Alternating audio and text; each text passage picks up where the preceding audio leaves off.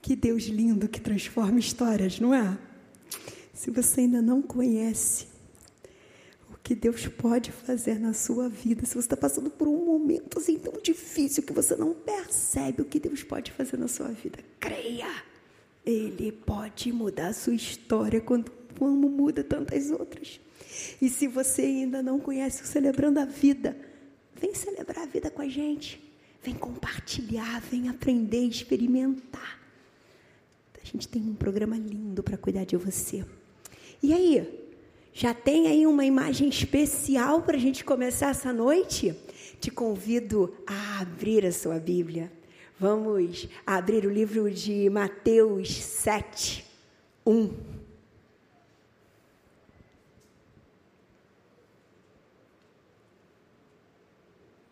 E para a gente começar essa noite, eu te convido primeiro a olhar para essa imagem. Dê uma olhada nessa imagem e o que você vê nessa imagem. A gente pode olhar para ela bem rapidinho ou a gente pode olhar para ela com bastante atenção. E o título da nossa ministração hoje é Veja Claramente. Se você levar algum tempinho olhando para essa imagem, e essa é uma imagem da Gestalt, uma figura de fundo da técnica de Gestalt, ela vai te levar a perceber algumas outras figuras dentro dela. Em princípio, parece ser uma única imagem, e depois você percebe que tem várias imagens ali dentro. E aí a gente precisa olhar com atenção para efetivamente ter a percepção exata, a clareza do que a imagem mostra. E assim, a gente abrindo Mateus 7, 1, ele diz: Senhor, fala conosco na tua palavra, meu Pai. Abre o nosso coração e prepara a nossa mente. O julgamento ao próximo. Não julguem para que você não seja julgados, pois a mesma forma que julgarem, vocês serão julgados, e a medida que usarem também será usada para medir vocês. Porque você repara no cisco que está no olho do seu irmão e não se dá conta da viga que está em seu próprio olho. Como você pode dizer ao seu irmão: Deixe-me tirar o cisco do seu olho, quando há uma viga no seu. Hipócrita, tire primeiro a viga do seu olho, então você verá claramente, olha aí, você verá claramente para tirar o cisco do olho do seu irmão. E com base nessa palavra, até aqui nos deu o Senhor, a gente vai começar a conversar na noite de hoje. Toda história tem, no mínimo, dois lados. Quem está de fora da situação costuma ter um terceiro olhar. E quando a gente olha claramente para a situação, e o pessoal que é do direito sabe que os juízes devem agir de forma imparcial, então ele vem como juiz para poder dirimir os conflitos entre as partes, autor e réu, e aí o autor e o réu, cada um apresenta a situação do seu jeito para a sua defesa, e vem um juiz para tentar dirimir esse conflito, e deveria isso ser imparcial. Mas se você ler bem os termos do processo, você vai ver que um lado conta a mesma motivação, o mesmo fato naquele dia, naquele horário, de um jeito, com um olhar, e o outro conta de outra forma. Por isso a gente precisa ver claramente. A gente não pode simplesmente, numa percepção rápida, num julgamento superficial, é, criar percepções distorcidas de uma história. Fazer julgamento. E, e muitas das vezes nós julgamos por impulso. E a palavra de Deus, ela repete esse mesmo tema lá em Lucas, mas ele começa dizendo em Lucas 6 que não julguem e vocês não serão julgados. Não condenem e não serão condenados. Perdoem e serão perdoados. Deem e lhes será dado. Uma boa medida calcada, sacudida e transbordante será dada a vocês, pois a medida que usarem também será usada para medir vocês. É um papo de Deus com vocês. É Deus dizendo para você assim: não julgue. Na medida que você for julgado, você será julgado. Na medida que você perdoar, você vai ser perdoado.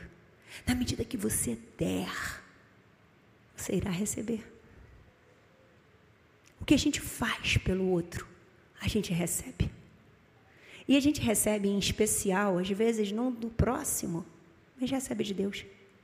E Ele tem uma forma de cuidar das nossas vidas. Desculpa. Que nos surpreende tanto que a gente diz assim: mas como eu posso estar recebendo? Eu costumo dizer que é um mimo do céu. Como eu posso estar recebendo esse mimo do céu? É porque ele te dá muito mais do que você pede ou que você possa imaginar. Porque ele te surpreende, ele é um Deus de surpresas. E quanto mais você é doador, quanto mais você é servo, quanto mais você abençoa, mais você vai receber. Mas também se você julgar o outro, você será julgado. Ele conhece o seu coração. Ele sabe o que passa por você. E às vezes a gente quer julgar até a fé do outro, né? A gente quer avaliar o grau de espiritualidade de alguém, o quanto que o outro tem ou não tem de fé, ou como ele exercita a sua fé. Isso é tão particular. Isso é tão individual, tão personalíssimo. É lógico, né? A gente tem sempre que buscar profundidade com Deus, isso é inegável. Mas o olhar crítico, ácido, às vezes contamina o nosso olhar pelo outro. E aí a nossa pouca fé, esse coração endurecido, as amarguras, nos fazem muitas vezes ter medo. Que eu acabei de falar com vocês, esse medo aparece diante dos julgamentos. A gente tem medo de ser julgado. Começa a criar pré-conceitos, os conceitos pré-concebidos de nós mesmos e dos outros. Muitas das vezes avaliamos o outro pelo que somos. O que incomoda a gente no outro é geralmente o que carregamos em excesso. E precisamos olhar primeiro para a viga do nosso olho, em vez de querer tirar o cisco do olho do outro. O medo de ser julgado, ele também dificulta o nosso relacionar com o outro. Mas é possível ver claramente a situação.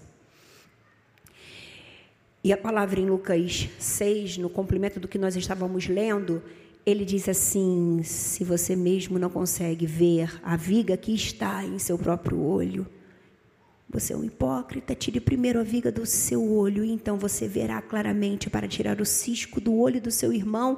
Novamente ele diz: hipócrita.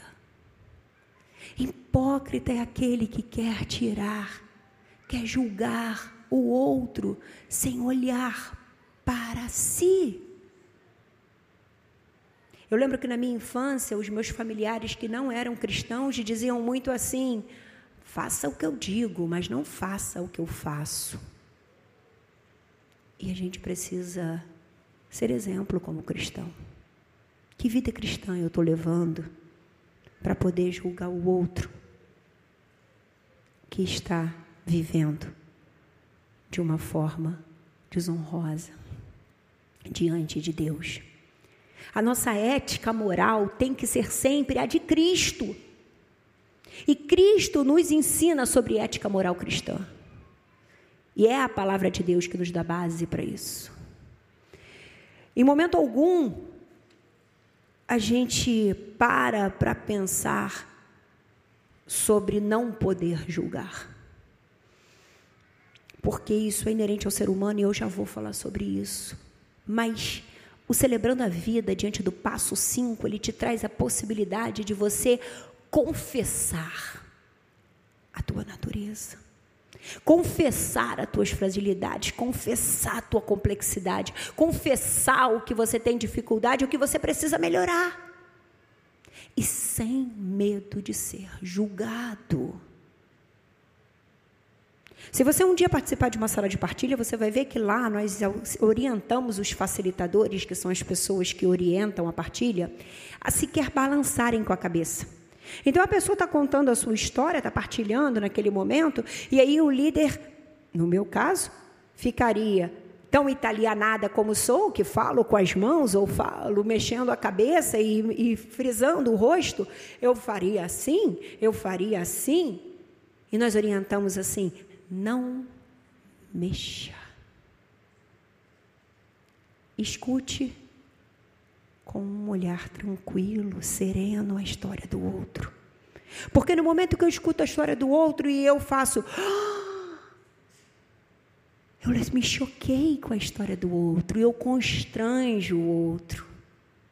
Então nós orientamos no grupo de partilhas para que as pessoas elas possam se soltar sem passarem pelo constrangimento de terem que restringir a sua história, a sua dor, a sua fragilidade, viver um personagem, colocar uma máscara, porque tem que ser sempre bonito na igreja.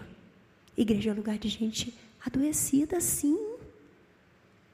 E você vai chegar na igreja adoecido e aqui você encontra um Jesus maravilhoso que muda a tua história. Quantos testemunhos vocês que estão nos acompanhando em casa ou aqui há tanto tempo têm visto que Deus tem mudado a história de tantos? O Celebrando faz isso com a gente, essa possibilidade de ter essa escuta afetuosa, de olhar para a história do outro sem se constranger. Mas eu também já passei por situações em que eu tive medo de ser julgada. Eu sofri uma isquemia cerebral há muitos anos atrás e sempre trabalhei no direito, professora, 40 tempos. Usava minha voz, o meu raciocínio e fiquei 90 dias sem falar. Fiquei com o rosto todo deformado e perdi parte da minha memória. Eu cheguei a lecionar, e aqui na igreja a gente tem alguns dos meus alunos, e eu fico muito feliz quando encontro eles aqui. E eu cheguei a lecionar 14 disciplinas num único semestre, todas ligadas ao direito público. E eu lembro que eu entrava em sala de aula apenas com a lista de presença que ficava assim dobradinha. Todos os artigos da Constituição ou dos códigos utilizados estavam aqui. Eu sabia o que ia aplicar para os meus alunos. E quando eu tive a isquemia, eu pensei: e agora? E agora? Como eu vou voltar a falar? O que vão pensar de mim? Será que eu vou poder confessar isso para as pessoas? Será que eu vou poder dizer para as pessoas que eu tive perdas? Que a minha cabeça já não é mais como antes? Eu tive medo do julgamento. Mas Deus foi tão incrível e tão maravilhoso que, diante do chamado que Ele tinha para a minha vida e do propósito que Ele tinha para mim, eu sequer imaginava, porque na época que isso aconteceu eu não tinha noção do que Deus ia fazer na minha história meses depois. Ele me restituiu a voz, me restituiu a face, que estava toda torta, os movimentos dos braços. E hoje estou aqui podendo falar dele para vocês. E tendo a certeza que esse Deus muda histórias e que eu não preciso ficar com medo do julgamento alheio por uma doença que eu não procurei, mas tive. E que me ensinou e me amadureceu e me fez me relacionar muito melhor com Deus. Que mudou drasticamente o rumo da minha vida. Drasticamente, não porque o drástico é de ruim, mas que mudou de uma forma surpreendente a minha vida. E hoje eu sou muito grata pelo que Deus tem feito. Mas eu olho para a palavra e eu penso no julgamento, e existe um livro do Paul Tournier que fala sobre culpa e graça, e eu estou encantada com esse livro. E a página 130 do livro diz assim: estritamente falando, é impossível não julgar. É impossível viver sem julgar, assim como é impossível viver sem respirar. Ora, eu penso, significa necessariamente eu julgo. Eu julgava, diz o autor, os que julgam da mesma forma que condenava o espírito de julgamento. Eu mesmo estava todo impregnado de julgamentos porque o combatia. E aí esse autor começa a escrever em um dos seus capítulos sobre o julgar e sobre esse relacionar do julgar com a mente, com o pensar, porque se eu penso, eu promovo o julgamento, eu tenho senso crítico. E ele diz que a Bíblia é o orientador que a gente precisa para aprender a discernir e não ser um mero julgador hipócrita.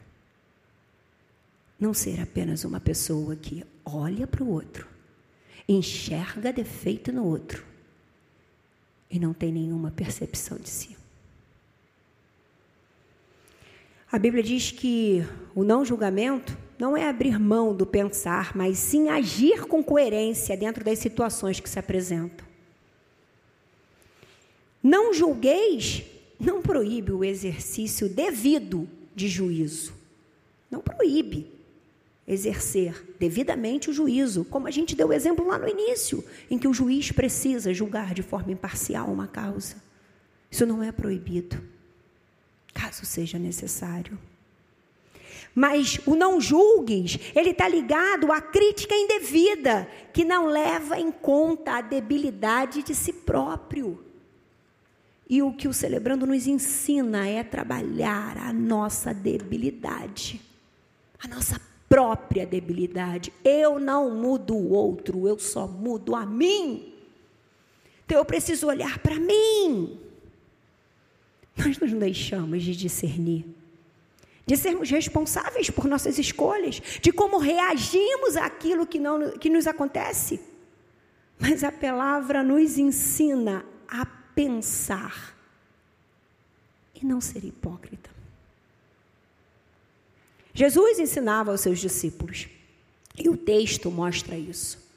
Ele ensinava os discípulos a discernir as ações pessoais e as dos outros, mas também orientava quanto à hipocrisia que foca nas faltas alheias e escusa os próprios pecados. Ah, o outro tem pecado e eu sou imune? Estou vacinado? Quem está em pé, cuide-se para não cair. Não existe vacina para o pecado. Para de se relacionar com Deus. Para de viver em comunhão com o Espírito. Busque a tua velha criatura para ver se ela não retorna. Se você não volta a ter uma vida de pecado, se você se distanciar de Deus, se você escolher o outro lado, porque só existem dois lados. Tem gente que quer julgar a situação sem ter percepção clara do ocorrido. Tem gente até que quer julgar sem ninguém pedir a opinião dela. Está acontecendo um negócio ali, você viu, você já julgou, já criticou, sem que ninguém te perguntasse nada. Mas você não teve uma percepção clara, você julgou no impulso. E quando a gente julga o outro, a gente profere uma sentença contra ele. Julgar o outro é proferir uma sentença e acabamos dando ao outro, muitas das vezes, rótulos. Muitas das vezes, porque achamos que estamos imunes aos mesmos erros e pecados. E rótulos é para coisas, não é para pessoas. Pessoas podem ser perdoadas. Pessoas podem se arrepender. Pessoas podem ter uma nova história com Cristo Jesus. E se você chegou essa noite aqui precisando ter essa nova história, saiba que ela pode chegar com você, só depende de você com Deus. O impulso de julgar o outro nos faz muitas vezes ser hipócrita. Me faz muitas vezes procurar culpados para as situações da minha vida, onde o protagonista da minha vida precisa ser eu. E eu fico justificando, me vitimizando o tempo inteiro, dizendo que só fiz aquilo que era errado por causa do outro. Porque é mais fácil culpar o outro, julgar o outro, do que olhar para o erro que eu cometi, da minha escolha. Mais uma vez, Jesus vem nos ensinando que precisamos olhar primeiro para nós, corrigir a nós, o nosso interior, antes de tentar ajudar e corrigir o outro. Jesus não diz para você não tirar a viga, ele diz primeiro cuide da sua, para depois você ir ajudar o outro. Olhe para você, trabalhe as suas questões interiores. Aconselhar, orientar, sugerir, com misericórdia, compaixão, afeto, é diferente de julgar. E é diferente de ser hipócrita. E muitas das vezes acontece de nós julgarmos o outro interiormente, sem verbalizarmos. Mas esse julgamento errôneo, esse julgamento crítico, azedo, ácido, e fazemos cara de paisagem, como se nada tivéssemos percebendo. Só que a palavra de Deus não te deixa enganado. E a palavra de Deus diz que Deus sabe o que você pensa. Se você tem alguma dúvida que Jesus conhece o seu pensar, é só você olhar o texto novamente de Lucas, mas agora lá em Lucas 5, naquela passagem em que é curado, quando Jesus vem para curar, e aí ele se depara com o questionamento dos fariseus. E os fariseus e os mestres da lei começam a pensar: quem é este que blasfema? Quem pode perdoar pecados a não ser somente Deus? Jesus, sabendo que eles estavam pensando, perguntou: por que vocês estão pensando assim? Pastor Wander está ministrando uma série maravilhosa, assim. No domingo passado eu já fiquei, uau, quanto a aprender sobre o nosso pensamento está alinhado ao pensamento com Deus. E a gente precisa conhecer o pensamento de Deus para nós, mas a gente também tem que entender que Deus sabe o que pensamos. Para que a gente não fique sendo corrompido e tendo pensamentos distorcidos que nos afastam, que nos deixam de ser agradáveis ao próprio Deus. Ele sabe como pensamos.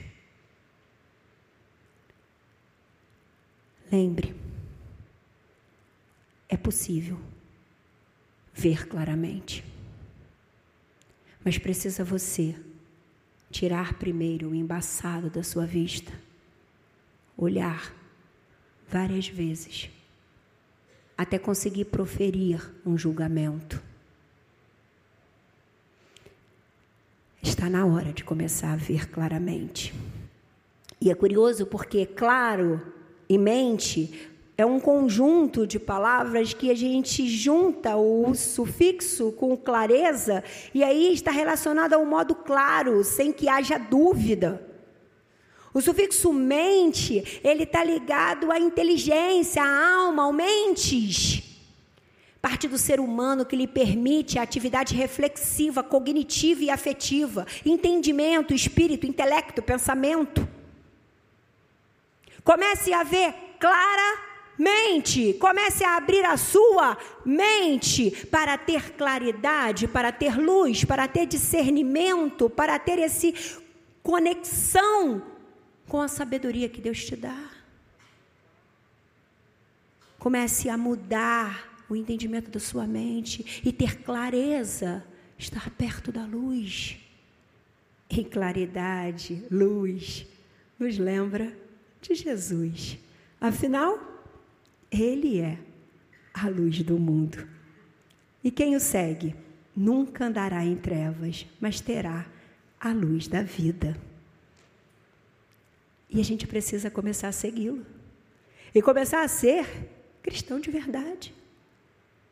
Tirar o cisco, a viga do nosso olho. Deixar de agir com hipocrisia, sem olhar para o outro com zelo, com empatia, com misericórdia. E compreender que em meio às falhas, nós as temos, o outro também tem, e que ambos podemos nos arrepender para viver diferente. E se não fizermos isso, somos corrompidos pelos pensamentos disfuncionais. O testemunho da Elisama nos mostra isso, que os nossos pensamentos às vezes nos enganam, distorcem o que realmente queremos. Fazemos escolhas erradas nesses pensamentos distorcidos. E se eu tenho medo do julgamento, eu fico inibido de confessar. E se eu não confessar, eu não me liberto. E eu preciso colocar isso para fora. A palavra diz, portanto, confessem os seus pecados uns aos outros e orem uns pelos outros para serem curados. Exercite o passo 5. Tenha coragem de confessar suas falhas. Tenha coragem de verbalizar seus erros. E tenha coragem de se submeter ao cuidado de Deus para viver um tempo novo de reparação, de arrependimento, de restauração, de renovo não falar mal de ninguém é a melhor forma de falar bem de você. Então, quando a gente evita falar mal do outro, a gente está falando muito bem da gente. E quanto mais eu conheço a Deus, menos eu tenho vontade de falar mal do outro. Porque Ele me ensina a falar de mim e a olhar para mim. Deixa de viver com hipocrisia. A banda pode ir subindo. Comece a compreender que o Evangelho ele tem resposta para suas para suas dúvidas. Se você essa noite se percebe vivendo um evangelho diferente do que Jesus nos ensina, e olha que ele nos ensina bastante, mas a gente às vezes teima em viver um evangelho diferente. Se você tem sido julgador sem ouvir os dois lados, se você tem se perdido em seus próprios pensamentos, tem ficado cego diante da realidade dos fatos, se você não para para perceber detalhadamente o que a cena, a situação está te mostrando, chegou a noite de você ver claramente. Essa é a noite. Saiba que o Senhor nos responde em todas as orações, mesmo quando você não vê imediatamente. Mesmo quando você acha que aquela oração que você fez, ele não ouviu. Aí ele vem e responde uma outra que foi muito mais simples, e aí você diz assim: "Ué, por que ele me respondeu aquela tão simples e aquela outra tão complexa ele não me respondeu? Ele não me ouviu. Ele escuta tanto a simples quanto a complexa. Mas é que o problema grande demora mais para ser resolvido do que a demanda pequena e simples. Então começa a ver claramente o cuidado de Deus para sua vida. Começa a perceber que esse Deus te escuta tanto nas pequenas coisas quanto nas grandes coisas. Começa a compreender que Ele pode mudar a sua história e que hoje é o tempo de você ter essa experiência de ver claramente. Vamos louvar ao Senhor e a gente vai continuar ainda em conexão com tudo isso que Deus tem falado conosco.